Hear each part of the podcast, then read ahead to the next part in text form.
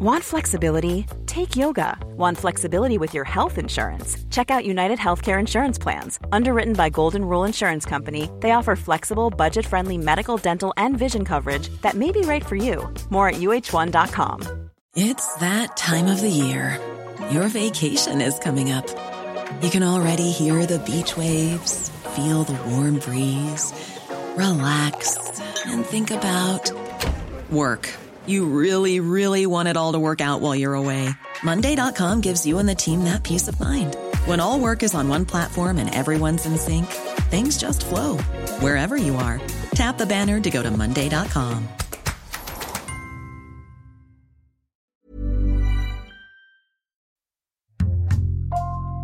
Bonjour, je suis Thibault Lambert et vous écoutez Code Source, le podcast d'actualité du Parisien. Patrick Poivre d'Arvor visé par une enquête pour viol. Cette information est révélée par Le Parisien le jeudi 18 février. Celle qui l'accuse s'appelle Florence Porcel, elle est écrivaine. Elle dit avoir subi deux rapports sexuels forcés avec l'ex-présentateur du JT de TF1 en 2004 puis en 2009. Elle raconte qu'elle a été pendant plusieurs années sous l'emprise de l'ancienne star du 20h qui est présumée innocent dans cette affaire. Cet épisode est raconté par Jean-Michel Descugis du service police-justice et Benoît d'Aragon de la cellule Récit du Parisien.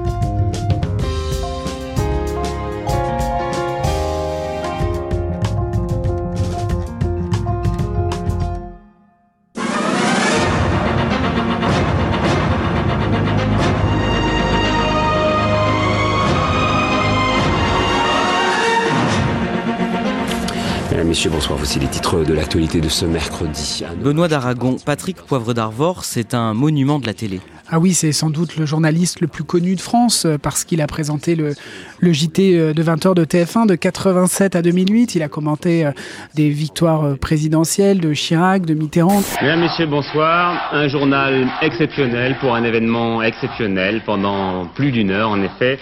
Nous allons essayer de comprendre pourquoi les Français ont élu un président de gauche, comment ils l'ont fait et surtout ce qu'ils en attendent.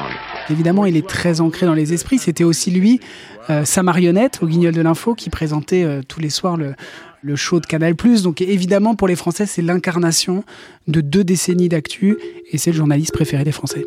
Il a arrêté le 20h en 2008, il a maintenant 73 ans et il faisait quoi euh, ces dernières années? Après le 20h de TF1, il a travaillé dans beaucoup de, rédactions. Ces dernières années, il avait trouvé refuge sur CNews où il animait une émission littéraire le vendredi, émission qui a été arrêtée à Noël. Et depuis, il intervient de temps en temps sur l'antenne de CNews, mais clairement, il est euh, très en retrait, on le voit plus beaucoup. Jean-Michel Descugis, la femme qui l'accuse de viol, Florence Porcel, a aujourd'hui 37 ans. Qui est-elle? C'est une journaliste aussi, euh, écrivaine. Euh, elle est dans la vulgarisation de, des sciences. C'est une youtubeuse qui est assez réputée. Moi, mon truc, c'est les planètes. Il y a celle dont j'ai envie et il y a celle dont j'ai besoin, la Terre. Elle est animatrice de radio aussi. Quand elle était adolescente, elle a dû se battre contre un cancer. En fait, elle a eu une tumeur euh, à 16 ans. Elle a subi plusieurs opérations. Elle s'en est sortie. Mais lorsqu'elle rencontre euh, Patrick Poivre d'Avoir, elle est encore en convalescence. Sans trahir vos sources, Jean-Michel Descugis, comment est-ce que vous entendez parler de cette histoire? Ah ben, Comme souvent, euh, c'est le hasard. En fait, j'ai un ami qui apprend qu'il y a un livre qui va sortir, qui est écrit par une victime de euh, viol de PPDA.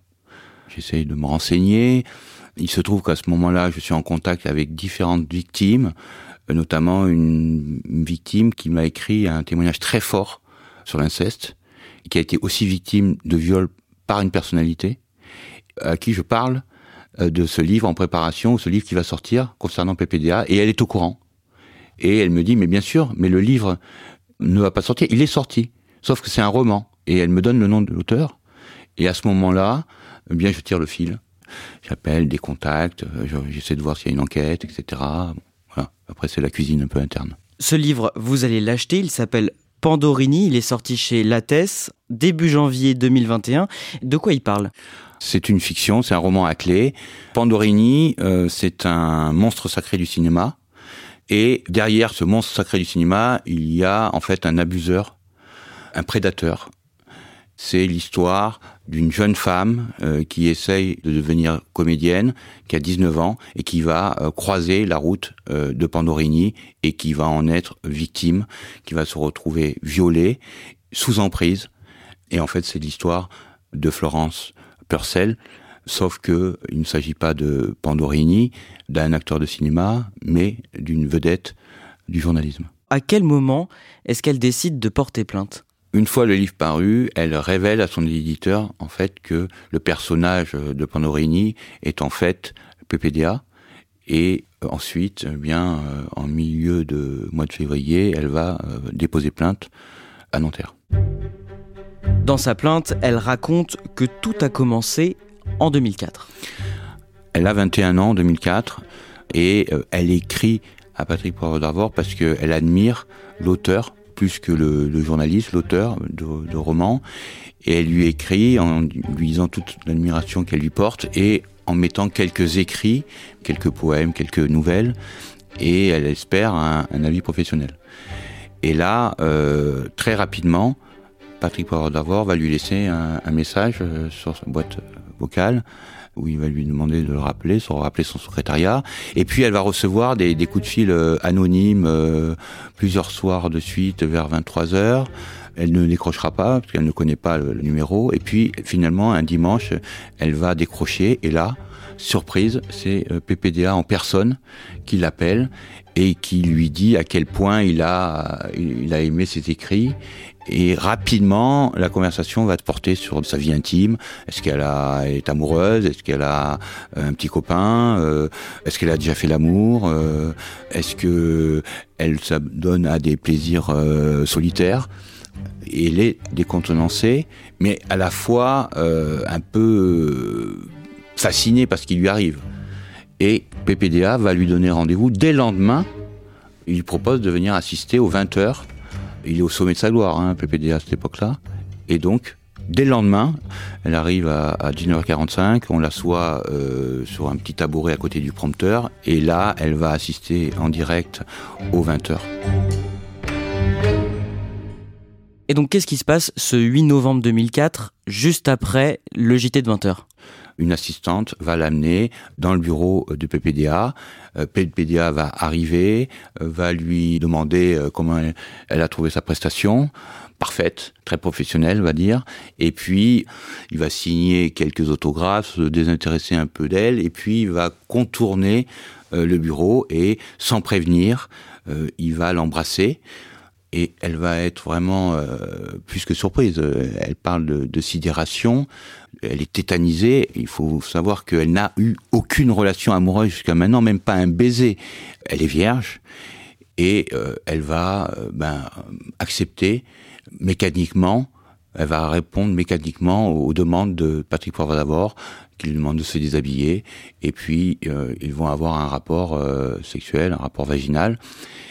Elle, elle va marquer, hein, c'est ce qu'elle dit, enfin selon son récit dans la plainte, elle va dire euh, que elle souffre, qu'elle crie, tout son corps montre qu'elle elle n'est pas consentante, mais selon elle, Patrick Poivre n'en tient pas compte.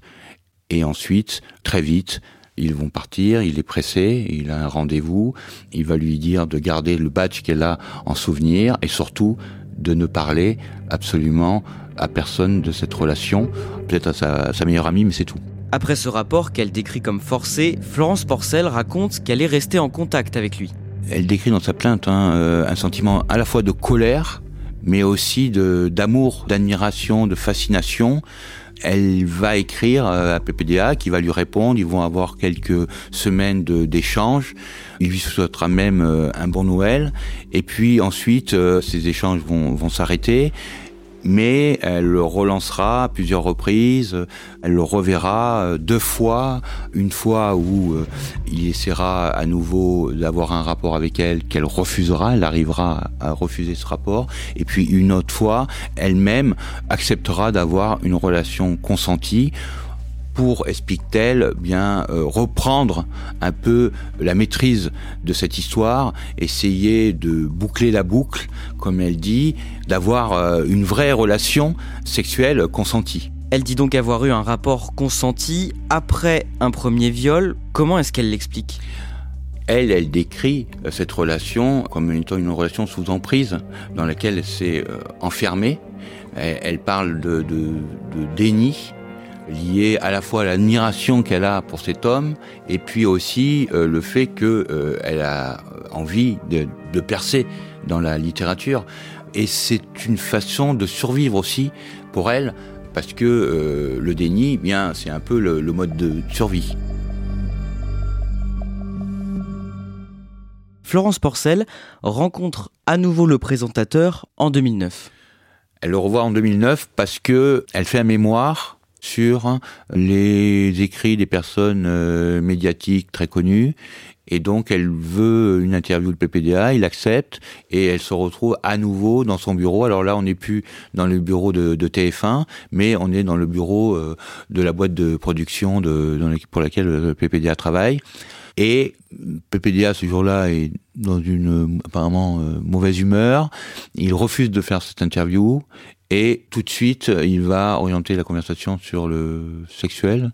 Il va faire le tour du bureau et il va vouloir l'embrasser de force, la coincer entre un canapé et une armoire. Et euh, là, il va euh, lui demander d'avoir un rapport, une fellation. Elle veut aller chercher une préservatif. Euh, pour euh, essayer de s'enfuir, d'échapper à cette relation qu'elle ne veut pas. Et là, il va lui imposer une fellation sans protection. Pourquoi Florence Porcel a-t-elle décidé de porter plainte 11 ans plus tard? C'est assez classique. Hein. Aujourd'hui, on sait qu'il est très difficile de porter plainte, euh, surtout sur ces relations sous emprise. Il faut le temps de mûrir, de, de, de comprendre. Et là, en l'occurrence, c'est une psychothérapie qu'elle a faite durant cinq ans qui lui ont permis de comprendre qu'elle avait été violée, euh, qu'elle était dans le déni. Ensuite, elle en a parlé à ses parents en 2018. Elle leur a dit qu'elle avait été violée par Patrick Poivre d'Arvor. Et puis ensuite, il y a eu ce livre elle décide de faire un livre en 2018, la fiction, raconter ce qui s'est passé, mettre des mots sur euh, cette souffrance. Et puis, la dernière étape, eh bien, c'est cette plainte pour viol aggravé. Pourquoi aggravé? Aggravé parce que eh bien il va euh, profiter euh, de son ascendant, de sa supériorité, de sa situation de notoriété, et c'est pour ça bien que c'est une qualification de viol aggravé.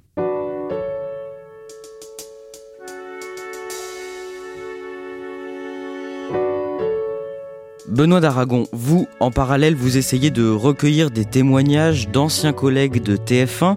D'abord, est-ce que les gens euh, que vous appelez, ils sont surpris? Ils sont pas vraiment surpris. En fait, ce qu'on a essayé de chercher, c'est s'il y avait des témoignages qui confortaient le témoignage de Florence Porcel, si des femmes avaient vécu la même chose, pouvaient nous décrire des situations similaires. Et très vite, on s'est rendu compte, en appelant euh, des journalistes à TF1, des journalistes dans d'autres chaînes euh, de télévision ou à la radio, des gens qui travaillent dans la communication, qui ont pu faire des études de lettres ou de, de journalistes, que cette situation, euh, ce qui est arrivé à Florence, a pu arriver à d'autres femmes qui, elles, n'ont pas été victimes de viol. Ça, on n'a pas trouvé d'autres plaintes pour viol concernant Patrick Poivre d'Arvor, mais en tout cas euh, des femmes qui ont été euh, oppressées, qui ont vécu des moments très gênants avec Patrick Poivre d'Arvor.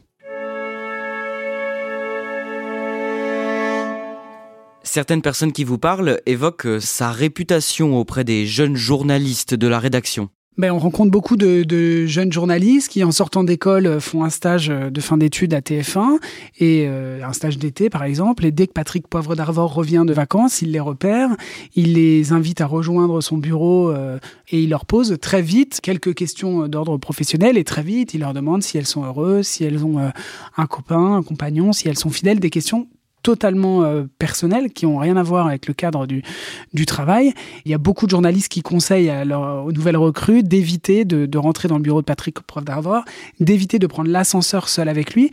Donc elles décrivent quand même un homme dont on se méfie, qui n'est pas juste un donjouan, pas juste un séducteur, c'est un homme dont il faut se méfier. L'une d'entre elles vous raconte qu'elle se serait retrouvée dans une situation troublante avec lui. Oui, une jeune femme euh, étudiante en journaliste qui est invitée dans le bureau de PPDA, qui l'a repérée dans l'open space. Il lui dit de monter dans son bureau. Elle monte et là, la lumière est tamisée, les rideaux sont fermés. Il lui pose des questions très vite indiscrètes. Elle lui dit qu'elle n'est pas intéressée et qu'elle a un compagnon et qu'elle n'est pas libre. Et il lui dit Est-ce que je peux quand même vous serrer dans mes bras? Donc il l'étreint, ça dure quelques secondes, quelques minutes. Elle se souvient pas précisément, mais elle a le sentiment que ça durait très longtemps et que c'était très dérangeant. Elle dit j'ai pas l'impression d'avoir vécu une agression sexuelle, mais j'ai vécu quelque chose de très dérangeant, très déplacé, qui m'a un peu perturbé.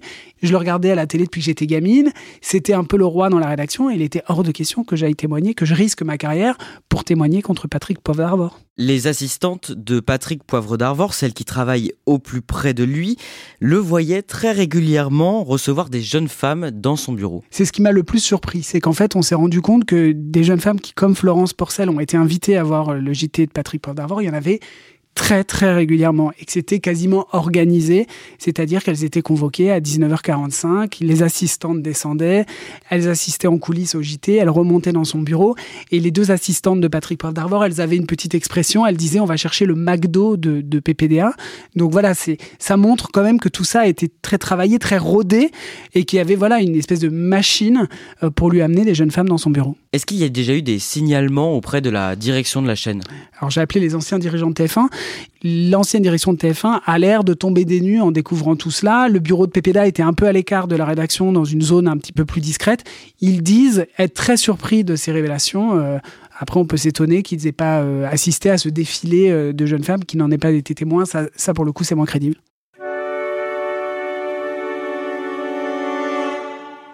Est-ce que vous avez eu des témoignages de gens qui ne travaillaient pas à TF1, par exemple? Oui, on a, j'ai parlé avec une journaliste qui travaille dans une radio, qui interviewe euh, pour sa station euh, PPDA, et euh, voilà, il lui propose de dîner après parce qu'ils ont un échange plutôt sympathique. Il lui propose de, il la raccompagne chez elle, il lui propose de monter boire un verre, elle dit oui, et puis là, il se jette sur elle, elle se débat, elle dit non, donc il arrête, mais il va se masturber sur son canapé devant elle. Donc là, on parle d'un dérapage inacceptable et qui montre quelqu'un qui n'est pas du tout juste un séducteur.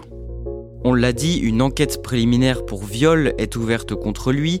Patrick Poivre d'Arvor est présumé innocent.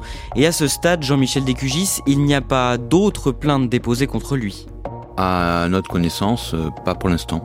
J'imagine que vous essayez d'avoir Patrick Poivre d'Arvor pour euh, recueillir sa version des faits. On essaie de le joindre, il ne répond pas au téléphone euh, à cinq reprises. donc on finit par lui envoyer un SMS. donc il répond trois heures plus tard en nous disant qu'on lui donne pas assez d'éléments et, que c'est pas très loyal. On va lui dire qu'il s'agit d'une plainte. On lui avait déjà dit euh, d'une plainte pour viol, pour des viols de 2004 et de 2009 dans son bureau il va nous renvoyer le nom de son avocat. Et là, j'appelle son avocat. Et que vous dit cet avocat?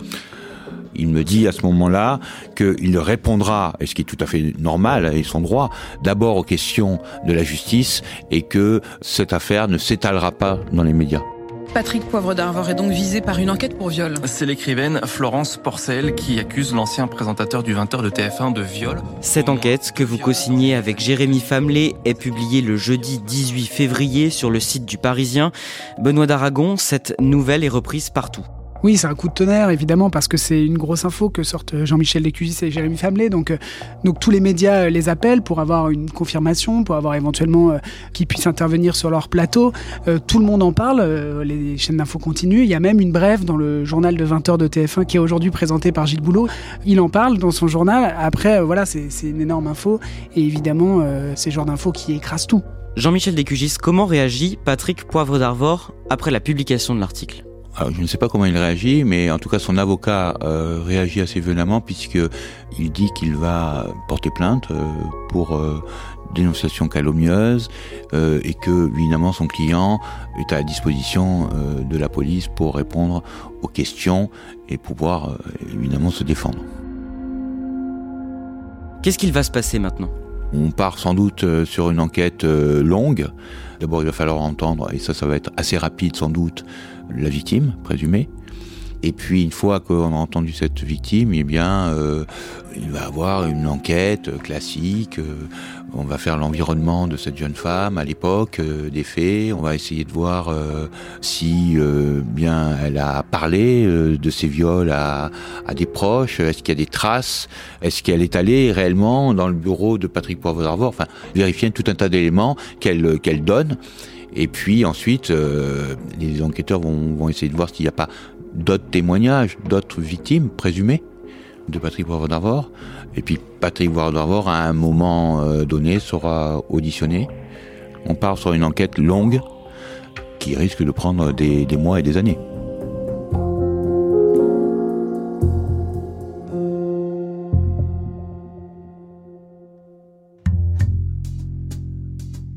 Merci à Jean-Michel Descugis et Benoît d'Aragon. Code Source est le podcast d'actualité du Parisien, disponible chaque soir du lundi au vendredi. Cet épisode a été produit par Mona Delahaye, Ambre Rosala et Raphaël Pueyo. À la réalisation, Julien Moncouquiole. Si vous aimez Code Source, abonnez-vous pour ne rater aucun épisode sur Apple Podcast ou Google Podcast. Et puis dites-le nous en laissant des petites étoiles ou un commentaire sur votre application préférée. Vous pouvez aussi nous écrire code source at leparisien.fr.